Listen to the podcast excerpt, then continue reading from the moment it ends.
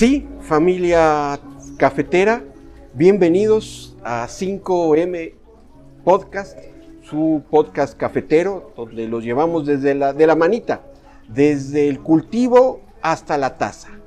Y hoy tenemos a un invitado muy especial, Daniel Tessier de Oro Maya. Muchísimas gracias, Daniel, por recibirnos aquí en tu negocio. Muchas gracias. Muchas gracias por, por, por, por el tiempo que nos das para, para esta charla. Es una charla entre amigos. Ahorita estamos nosotros, pero del otro lado está la familia cafetera. Y es a donde quiero que llevemos esta plática. Excelente. El mundo del café. Muchas gracias. Daniel. Mucho.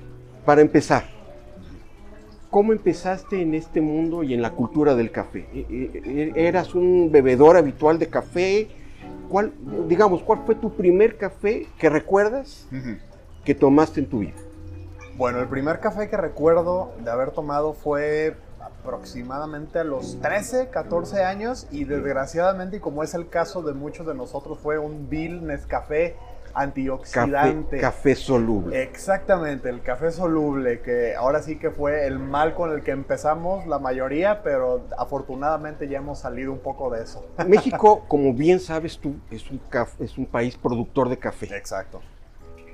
En Europa son varios países productores de vino. Y desde chiquitos los niños comen con vino, pero no vino, no vino de como, como de te- tetrapac, no, no, no, vino de botella, inclusive cosechas y varietales. México es un productor de café, pero en México los eh, pequeños, como tú en esa edad, Exacto. no tomaste un café de grano, no, ni siquiera un café, bueno, un Así café de es. especialidad. Fue un café soluble, siendo Exacto. México un país productor. Exactamente. ¿Por qué? Mira, yo creo que la, la- la razón principal era que desconocíamos totalmente de la cultura del café. O sea, puedo, puedo asegurar que en ese entonces, en- al menos en toda la familia, no teníamos ni la menor idea cuál era El- el- el- el- el- la diferencia entre un soluble, entre un grano y un molido. pero siendo digamos. México un productor de café, no es culpa de tuya ni de tu Exacto, familia, sino, oye, pues, exactamente. no, En- en- era digamos, lo que se perdón la palabra, pero no mamamos. Exacto. el café Sí, desde no se, no, no se, no, se, no se tomaba la cultura cafetalera Claro, siendo mexicanos. claro. Ni claro. siquiera ni, ni de la cultura de café mexicana ni americana, simplemente no, no reconocíamos que existía siquiera ese tipo de, de- de- dinámica o de cultura en, términos de tomar el café. Y este café soluble, ¿te gustó al primer? Honestamente, el, en ese entonces era vilmente para despertar. Poder, Efecto. exactamente. El efecto de la cafeína en la sangre y en el cerebro era lo- El el kick de cafeína para pues, lo que en ese momento necesitaba. Exactamente, era el kit de cafeína para despertar en las mañanas y era un café y se acabó. No era ni para disfrutar el día, simplemente era un kit de café al principio y tan tan. Nos vamos a la escuela a las 7 de la mañana, Sí, digamos. sí, sí, sí. Exactamente. Muy bien. Pero no te quedaste ahí. Así es. ¿Cómo así es que evolucionaste de un café soluble? eh, es un café estándar que va a ser el mismo hoy que el que fue ayer y el que va a ser el próximo año aquí y ahora sí que en China. Es un café estándar. es- pues digamos que es lo que podemos encontrar en una taza de café soluble. Estándar, un sabor plano, ¿no? Exacto. ¿Qué te llevó a ya jalarle la hebra al café? Bueno, yo diría que principalmente fue el contacto que tuvo mi padre, Daniel Tessier, también con un amigo suyo de la carrera. Él estudió ingeniería civil, su amigo también estudió ingeniería civil y ese amigo resultó ser uno de los hijos de los dueños de la finca de, de- de donde traemos el café actualmente. Entonces, ¿qué es lo Ustedes trabajan con un productor Exactamente, nosotros trabajamos Eh, con un productor directo. O sea, Perfecto. todo tenemos que fomentar el comercio directo desde Claro. el productor hasta nosotros, no hay intermediario. Eh, entonces, ¿cuál fue, ¿cuál fue en realidad el punto de inflexión donde empezamos a disfrutar del buen café? Unos cinco años después que empezamos a tomar café en realidad, ese café soluble, ¿no? Sí.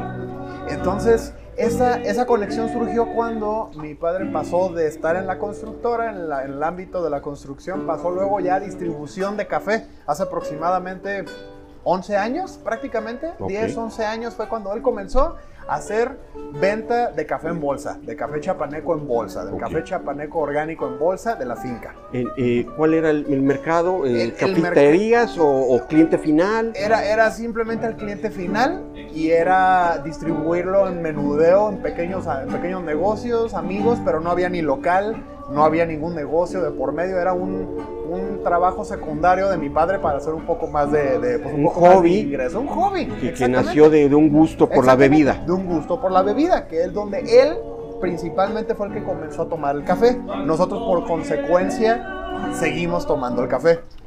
Entonces a partir de eso nos empezó un gusto por degustar el café, no solamente porque era profesión, sino que ya se convirtió en un hobby, era un Claro. gusto prepararlo de maneras Claro, diferentes. Claro, claro. Comenzamos por un con la clásica cafetera de filtro, Muy bien. pasamos ya, olvidamos el soluble y comenzamos entonces a tomar un café filtrado. No digo Sí. que es lo óptimo, pero bueno. No, pero bueno, ya, ya un café de grano Exactamente. de un productor Sí. lo- bueno, nacional, Exacto. ya el estándar subió Exactamente, ciento. subió el estándar y creo que un punto aún más grande de inflexión fue cuando entro en la carrera.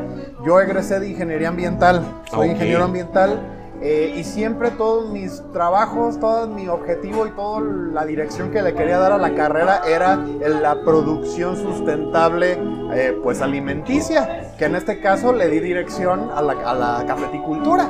Abrazaste el Abracé- café exactamente. ya no como un hobby, sino ya como Exacto. un proyecto de A- vida. abracé el negocio de mi padre porque en ese entonces no estaba yo metido en eso. Abracé el negocio y el objetivo de mi padre de distribuir café y me metí de súper lleno. A tal punto que termino la carrera y desaparezco como Robinson Crusoe y me voy a Nicaragua a trabajar en una finca de café. Encuentro un cupo para trabajar en para trabajar en una finca sustentable y también una especie como de comuna, digamos, Entiendo. una finca comunitaria. que, que- que- que se da mucho en la producción de café, ¿no? Se Muchísimo. aglutinan muchos productores. Muchísimo, sobre todo porque ellos ahondaban en el tema del comercio justo. Entonces todas, los- todas las familias vivían dentro de la finca.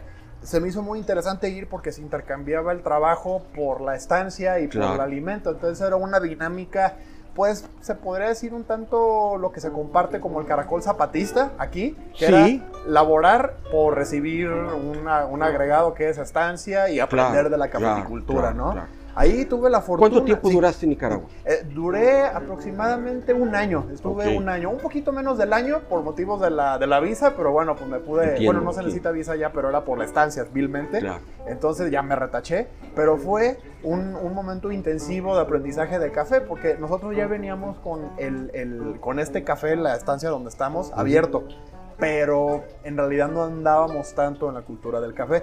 Yo cuando me fui para allá fue una gran fortuna el haber conocido a muchas personas ya con años de experiencia en el café.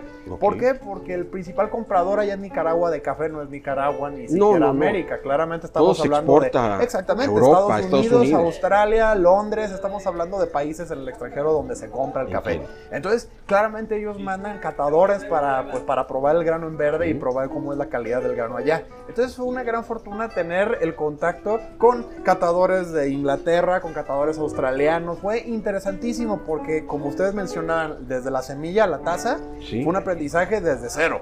O sea, saber cómo se cultiva el café, qué, cuál es, cuál es el contexto agronómico que Claro. hay en el cultivo del café, que generalmente desconocemos mucho. ¿Por qué? Porque es muy complicado en realidad ir y quedarte Claro. ahí.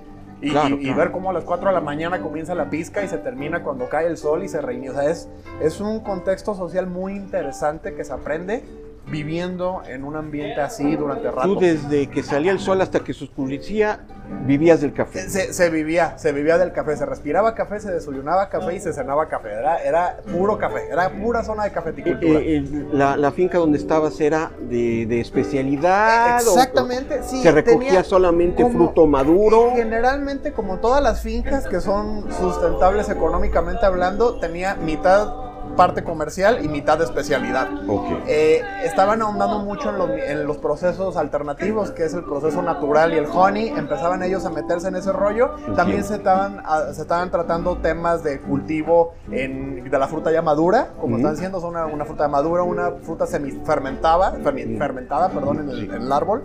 Y también de la, de la comercial, digamos, tenían sus clásicos lotes de bourbon, caturra, catuay, que era el clásico zona de, de cultivo comercial, pero además tenían hectáreas de ya pruebas, de, por ejemplo, del mismo geisha se estaba practicando, Geisha. pacamaras también estaban jugando por ahí, injertos, patrones diferentes, muy interesante porque era el comienzo de la exigencia de café de especialidad por parte de, de otros países. Que eh, del café netamente de Nicaragua, Sí. ¿cuál sería la expresión de ese café en la taza contra lo que podemos Uf. encontrar en Era- México? El café nicaragüense es, como era un café completamente sustentable, completamente orgánico, era un café muy, yo lo, yo lo puedo diferenciar como muy aterrizado. O sea, era un café con muchas notas de especias hacia lo amaderado. Era muy distintivo el sabor del clásico lavado, era un, es un café muy balanceado. Y, y es un café, ¿cómo lo puedo expresar más de manera subjetiva? Es un café muy noble, el nicaragüense. O al menos el que se cultivaba en la zona de Matagalpa, que es donde yo estuve. Entiendo. Específicamente se llamaba la finca Amonia, que era la finca, eh, como la finca, una especie de slang cotidiano de llamarlo Hamburgo, era como una finca Claro, Hamburgo, claro. pero de, de allá. ¿Por qué? Porque era la familia productora es de ascendencia alemana. Entonces ellos trataron de meter esa ingeniería alemana en la producción En sustentable. Y también una buena parte del café se iba a Alemania, en ese caso. Claro. Pero sí, es un café noble, es un café bondadoso, lo puedo llamar así, en, en- en taza, en el perfil de taza. Es un café que se aprecia en, en Estados Unidos, al igual que en Japón en Australia. Es un café muy noble y balanceado para cualquiera que lo pruebe. Es una, la verdad es una delicia de café, al clase, hasta el comercial, lo podría decir. ¿Tostaban ahí o es nada más? Se tostaba, se tostaba ahí. Bueno, una parte americana se tostaba ahí y una buena parte también se movía en verde. Sobre todo el que iba a Australia, a Suecia, también se mandaba en verde. Pero procuraban fomentar el comercio directo del productor hasta, hasta que se tostaba. O sea, todavía completar esta parte económica en donde se tuesta el café. Cosa que, digo, voy a hacer esa transición, asunto que me lleva a la conexión que hay con la finca Irlanda donde te traemos el café. Muy bien. ¿Por qué? Porque la finca Irlanda y la finca donde fui a trabajar en Nicaragua son hermanas. Ah, ya. Son hermanas ecológicas, digamos. Mismo Por- modelo. El mismo modelo de producción sustentable, se puede llamar así. El, el punto de todo eso es que existe una especie de colectivo no oficializado donde todas las fincas que comparten prácticas sustentables se, se comunican entre ellas. Claro, Digamos, claro, claro. americanas, orgullosamente americanas, comparten información entre ellas. Es que es un camino que, que es poco corro- eh, corre- eh, recorrido Eh, sí. y pues sí, se van allanando l- los Exacto. caminos y, y entre ellos, oye, pues me topé con esto, hazle así, oye, tengo esto, yo lo hice así. ¿No? E- Yo, yo- yo- exacto. hay una, Es- es co- la- una comunidad. La producción sustentable es complicada, es muy, suena muy bonito en papel, suena muy ecológico en papel, pero es, es complicado en el momento que ya te enfrentas con problemas de plagas, en el momento que te enfrentas con pues, la fertilización continua del cafetal y en el momento en que te enfrentas con la demanda de un público que está acostumbrado a un café de, de- de cultivo intensivo, de Sí. alta producción y a veces Sí. la finca no lo puede abastecer. Claro. Entonces es muy interesante cómo se comparten académicamente esos saberes, porque te estás metiendo en unos temas que van más allá de la zona de cafeticultura. Te vas a problemas de contaminación. ¿Qué Claro. estás haciendo tú para tratar las aguas que son abundantes, que se van a la cuenca? claro. Toda finca, toda finca de sombra generalmente está en un suelo, en un suelo irregular. Ujú. Estás hablando de una cuenca, estás hablando Ujú. de un tazón donde todo lo que eches de cualquier químico se te va a ir al río. ¿A dónde lleva ese río? O sea, todas esas implicaciones Claro, que van más claro, allá de tu finca es algo que se ponen mucho a pensar ese tipo de fincas sustentables. Entiendo. Se le llama como fincas integrales, ¿no? Es un Claro. pensamiento de, pues, eh, más filosófico, más allá Sí, de no, nomás la entiendo. producción, ¿no? Sí. Sino no producir y lo que, Exacto. lo que a mí me cuesta producir y todo lo, lo- lo- lo que dejo como desecho, pues Sí. no me importa ya, sino también me- me, pongo a pensar en qué voy a hacer con esas aguas reducir, residuales, Exactamente. Ok, de Nicaragua regresas. Exacto, yo de Nicaragua regreso, ya ¿Cómo regresas? Regreso. ¿Qué Daniel regresó de Nicaragua? No, pues, bueno, además de que llegó un Daniel con una barba de un metro, el, el- llegó un, exactamente, llegó un Daniel con, llegó un Daniel con unas ideas diferentes, llegó un Daniel con unas ideas más, eh, más centroamericanas, valga la redundancia, porque claramente Nicaragua, afortunadamente en ese entonces todavía no había levantamiento civil tan fuerte como hay ahorita. Entiendo. Pero, pero pues no se te quita la idea de un pensamiento pues más social. No quiero decir socialista, pero un pensamiento No, no, no, social. claro. Una identidad social de decir, ay güey, tengo que ponerme a revisar cuál es el contexto de lo que estoy vendiendo. ¿Qué repercusiones sociales y económicas tiene ese producto que yo estoy comercializando? Más allá del puro café que vendo es cuál es la trazabilidad Claro, del café importante. que estoy manejando. Afortunadamente el café que manejábamos, o el que manejaba mi papá, y yo me metí de lleno ya al negocio, eh, es un café muy noble porque también tiene esa trazabilidad mexicana, en este caso. Para la gente que no sabe qué es trazabilidad, Exacto. ¿qué es? La trazabilidad, de una palabra más sencilla, es conocer el origen de tu café. Saber, digamos, saber la historia de tu café desde que se cultivó y qué manos pasaron por él hasta que se sirvió en tu taza. Al igual, de la semilla a la taza, es la trazabilidad. Entiendo. Una falla de trazabilidad o una trazabilidad nula es cuando tú llegas y preguntas de dónde viene tu grano de café y te dicen simplemente de un país Claro. o te dicen hasta de un estado. Pero si no te alcanzan a decir ni de qué región o específicamente de una finca, puede haber gato encerrado ahí. Claro. Y los tostadores deben de cumplir también con esa cadena, ¿no? Exactamente. Porque bueno, sí. eh, esa trazabilidad puede terminar en la finca y ya, pues, ya nos perdimos. Exacto, exacto. Pero si la gente, la familia cafetera va con su tostador de confianza, Exacto, ellos deben de tener esa cadena, los exactamente. hermana con el producto. Exacto, el mismo, el mismo tostador debe ser también parte de los pares de manos que pasan por la semilla, no el producto, no el, el actor final que desconoce completamente del- de la Claro. historia o olvida la historia completa y nada más lo agrega, lo hace mezcla y lo empaca.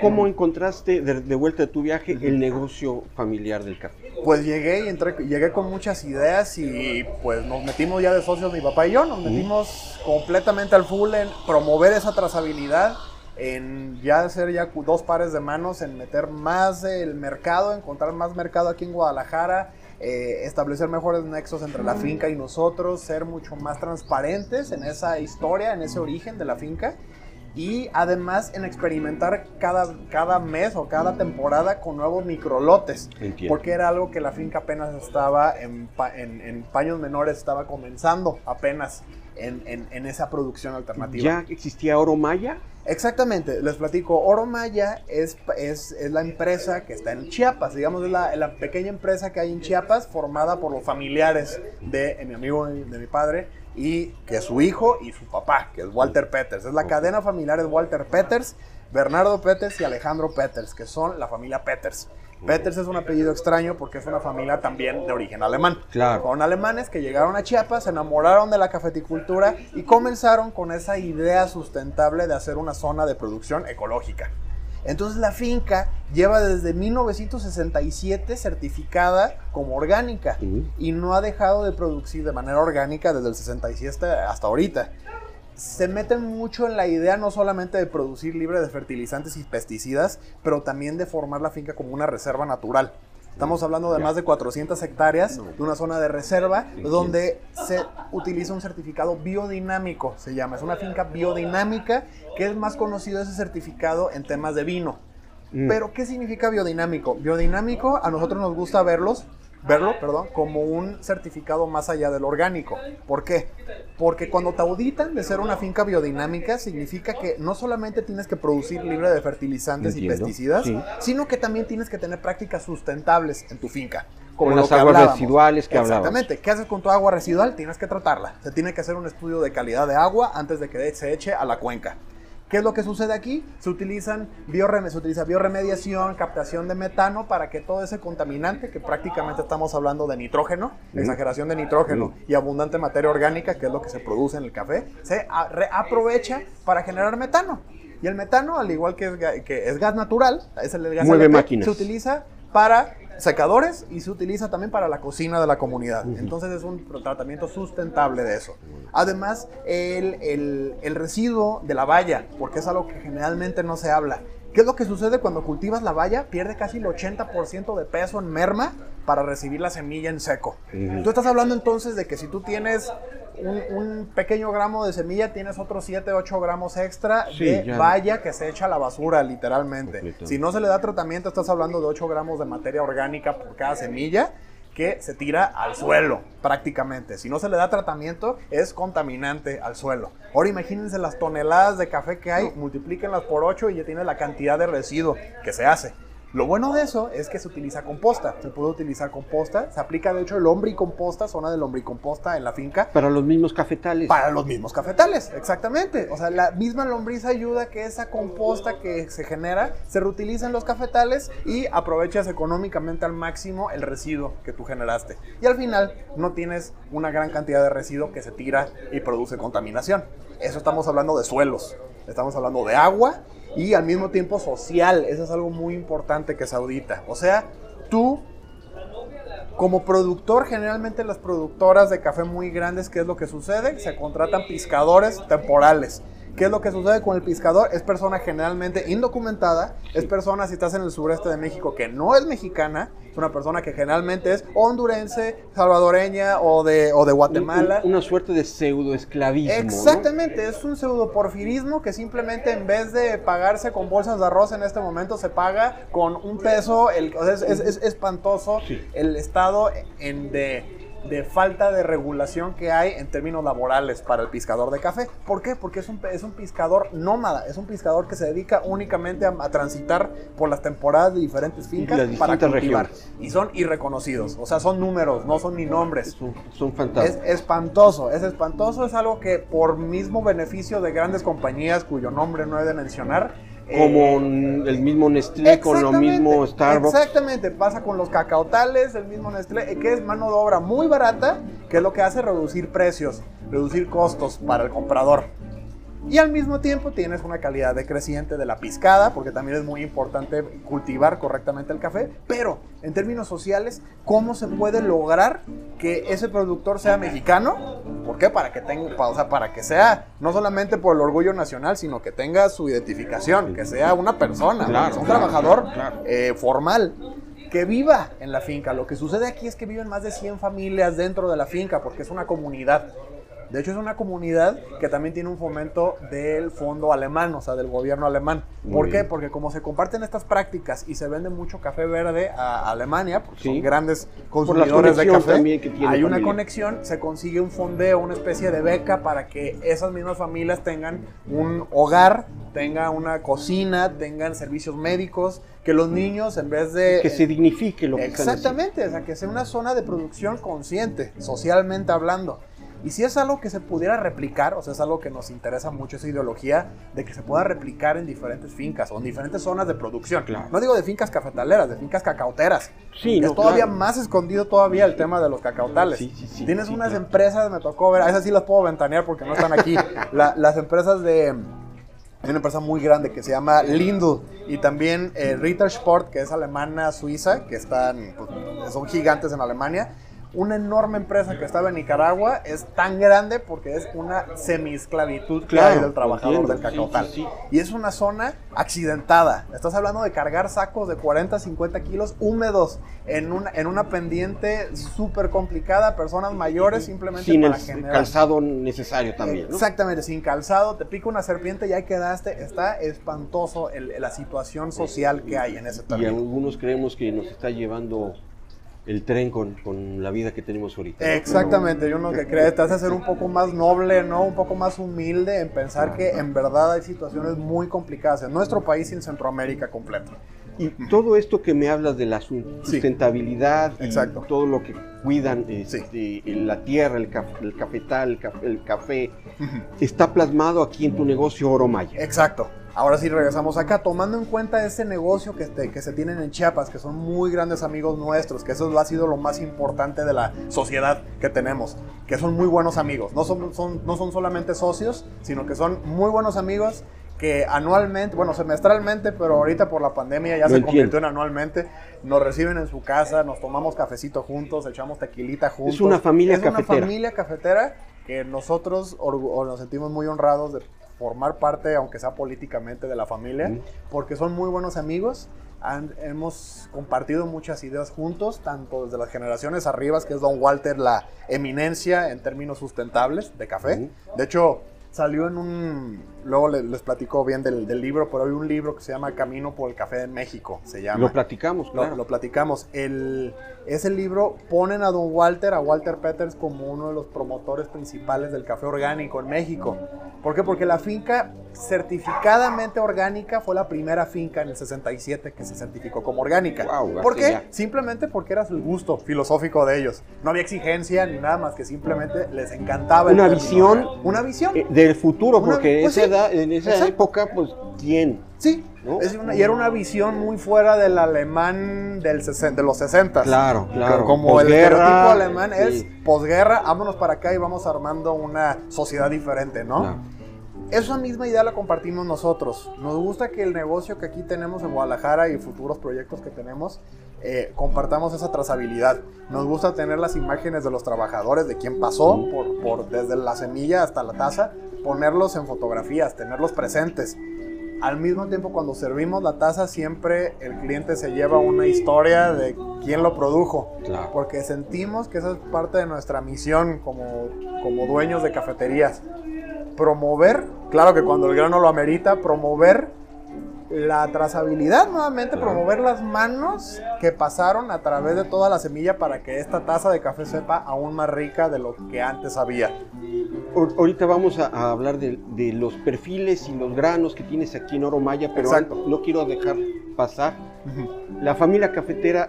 ¿dónde puede ir a probar un magnífico café en Oro Maya? ¿Dónde está ubicado? Bueno, aquí en Oro Maya, aquí en Guadalajara, estamos claramente aquí en Café Oro Maya. O sea, aquí tenemos todos los granos de la finca que se pueden conseguir. Claramente en Chiapas, en, en Tapachula, que es la zona de producción, se puede conseguir. Y aquí, ¿qué tal? Gus? Y aquí en, y aquí en México, bueno, aquí en Guadalajara, eh, hay varias cafeterías que de repente manejamos microlotes con ellos, pero son temporales.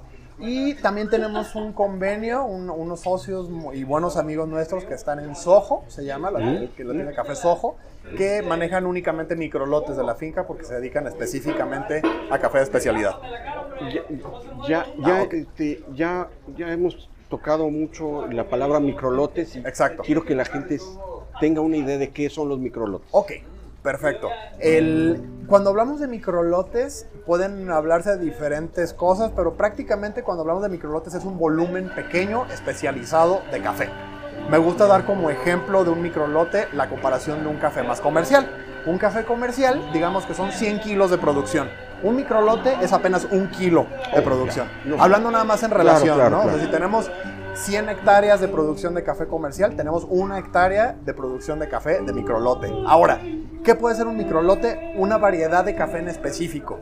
Una variedad de café que da notas diferentes o sabores diferentes de café, con mayor selección manual, con distinto tueste o con un tueste específico, más especializado.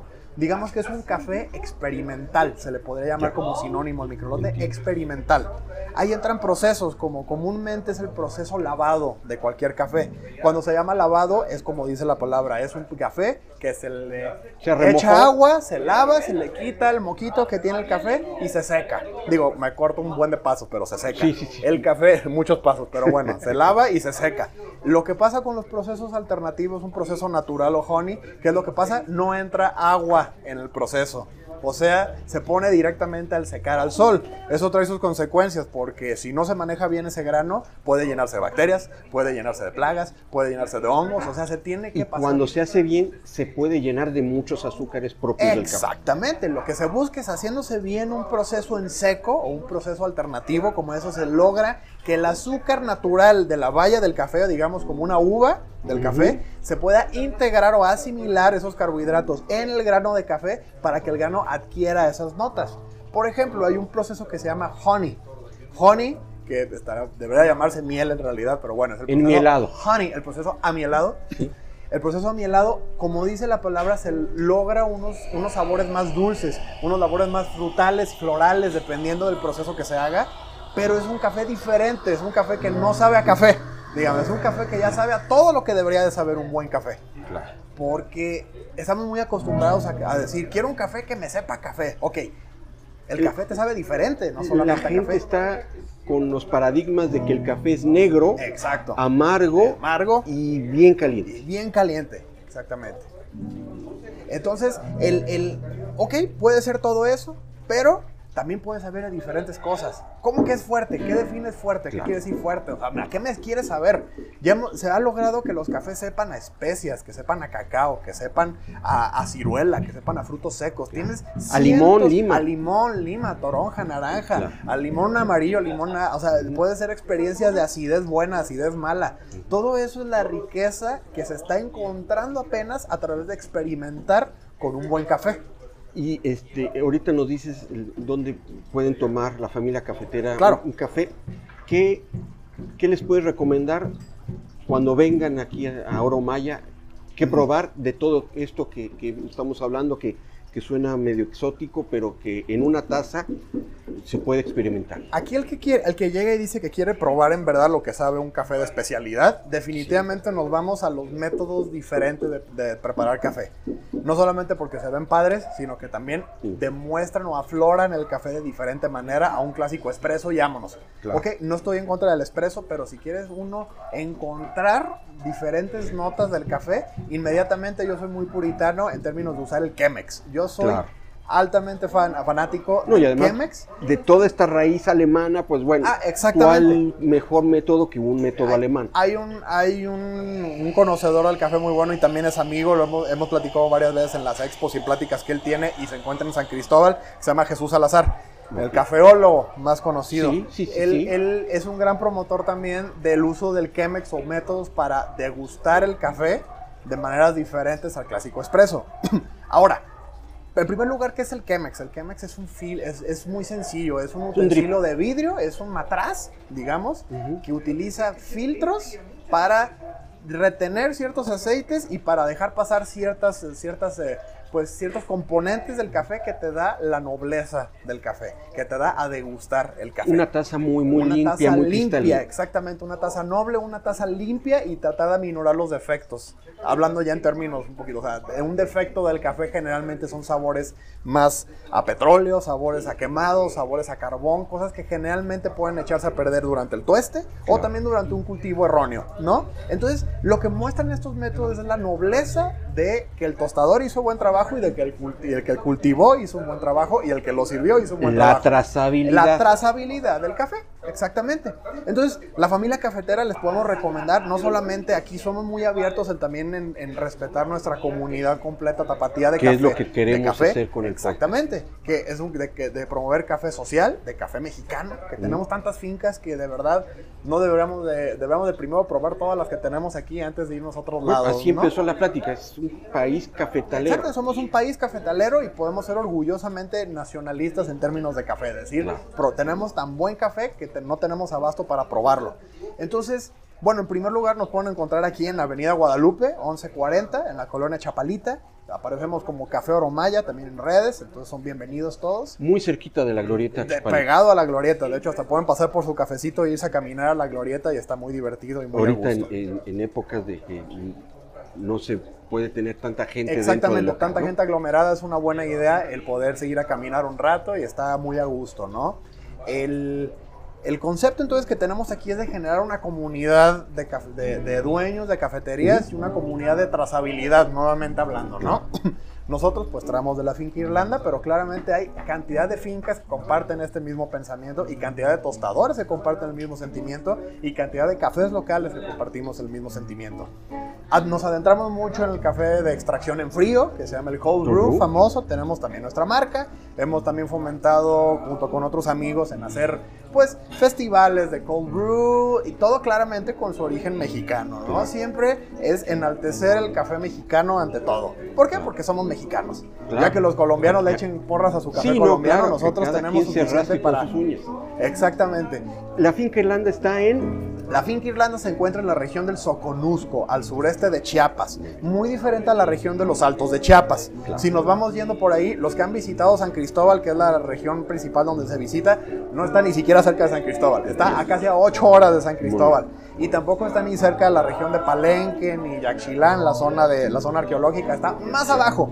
Es una zona muy diferente ecológicamente hablando. Es una zona donde, digamos, comienza- microclima, Es un podría- microclima diferente. Es una, se encuentra en, en la mera punta de la cuenca del Soconusco y es casi casi una selva amazónica. Entiendo. Si lo vemos de ese modo. Es una Muy belleza. húmeda. La finca húmeda, lluviosa. Como es sustentable, no se tumbó nada. Es un café de sombra donde ves hasta monos aullar. Es impresionante. Ves quetzales, ves una cantidad de flora y fauna impresionante.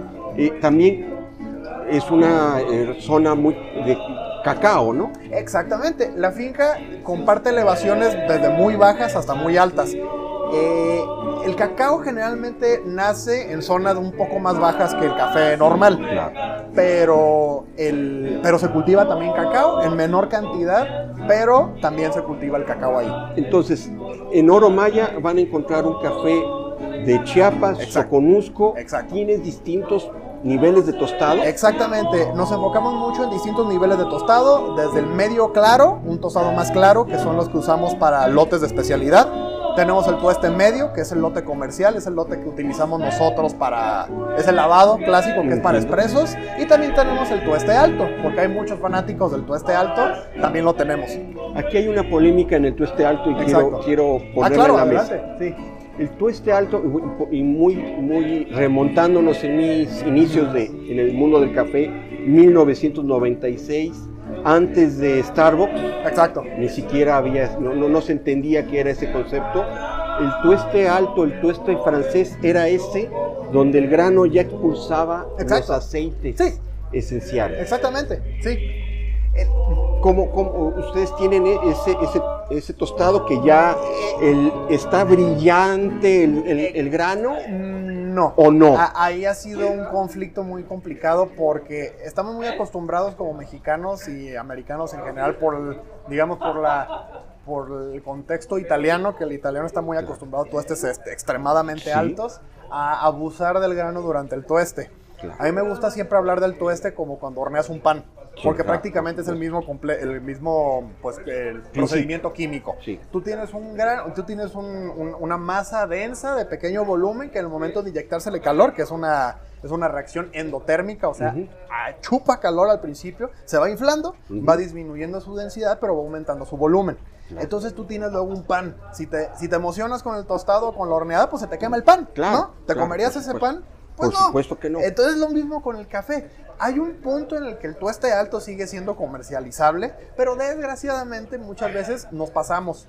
O sea, estoy hablando genéricamente, ¿no? O sea, generalmente el, el tostador se pasa. ¿Por qué? Porque un tueste alto a veces oculta ciertas cualidades, Imperfecciones. imperfecciones del café. Y también para el barista es más sencillo sacar la crema, sacar una crema y, y cualquier un café vas a sale a... una, parece capuchino Eh, sí, antes de echarle claro. leche y tan tan. Pruebas ese café y casi te guacareas porque es un Sí. café que sabe a petróleo, me Claro, sabe a carbón. claro. Sobre Y- tostado. Exactamente, y generalmente es lo que se sirve. Cuando tú pides un americano, un espresso, te van a servir un tueste alto por defecto. Claro. Te vas a Starbucks, te vas a una cafetería regular y van a tener tuestes altos. ¿Por qué? Porque ese es lo que al mercado que les gusta a ellos van a exigir. ¿Tú respetas ese, ese perfil De del hecho, sí, consumidor? cuando sacamos el perfil. Mm, No, bueno, sí, no, digamos que los encontramos en medio, ¿no? Mesura, una mesura, un una matiz. mesura. Nos metimos en, pues ahora sí que en un conflicto interesante en encontrar la curva de tueste específica para el tueste especial, como lo llamamos, que es el tueste francés, italiano, como lo quieran llamar. ¿Por qué? Porque no queremos quemarlo, no queremos aceitarlo, el Mm. café, pero exigen un tueste un poquito más alto de lo común, para llamarlo el tipo francés.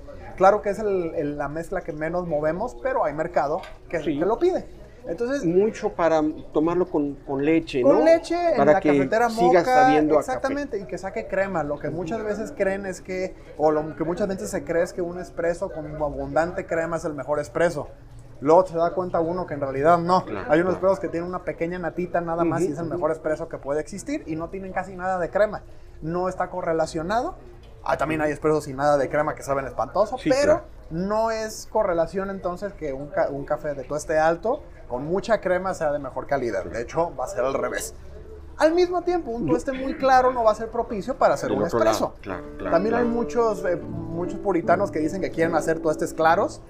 Tampoco. Bueno, yo no soy muy partidario de eso. A mí me gustan unos tuestes medios. Cada tueste hacer- tiene su método. Cada ¿no? tueste tiene su método, cada variedad tiene su método. Claro. Nosotros, por ejemplo, desde la finca traemos microlotes de la, la variedad muy famosa que ha ganado tazas de excelencia, que se llama Geisha. Ujú. La variedad Geisha, que es un grano Ex- exquisito. exquisito, le llaman la pesadilla del productor. De hecho, lo odian los productores de café porque es un grano, es una variedad pequeña, es una variedad muy sensible a plagas Sí. y es complicadísima de cultivar. Por eso es tan cotizado. Por eso están cotizados. Entonces se meten en esa, en esa problemática de que vas a tener mermas, vas a tener pérdidas de lote, pero es muy buen grano.